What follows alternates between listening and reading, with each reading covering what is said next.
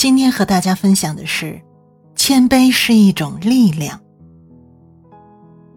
人都喜欢听顺着自己、赞叹自己的话，不喜欢听反面意见。其实，如果能保持一种开放和学习的心态，那么无论别人说好听或不好听的话，我们都能获得一定的启发，正面和反面都能成为有价值的信息。这种包容的心态会让我们过得非常快乐，但很多时候我们不一定能做到这一点，反而经常对他人的言行看不惯，用一种傲慢的心态指责他人。如果在别人身上看不到有益于自身的东西，那只说明我们的接受度和包容度不够。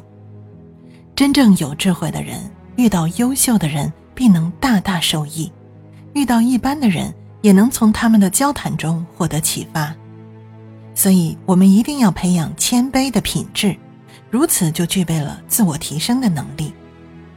无论什么人，对方的优点都可以去学习，对方的不足之处也可以用来对照自己。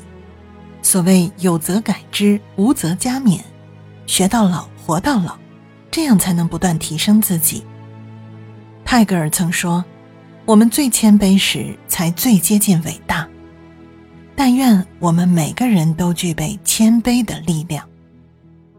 最后，飞鸟集的一句话献给大家：总有一天，我要在别的世界的晨光里对你唱道：我以前在地球的光里，在人的爱里，已经见过你了。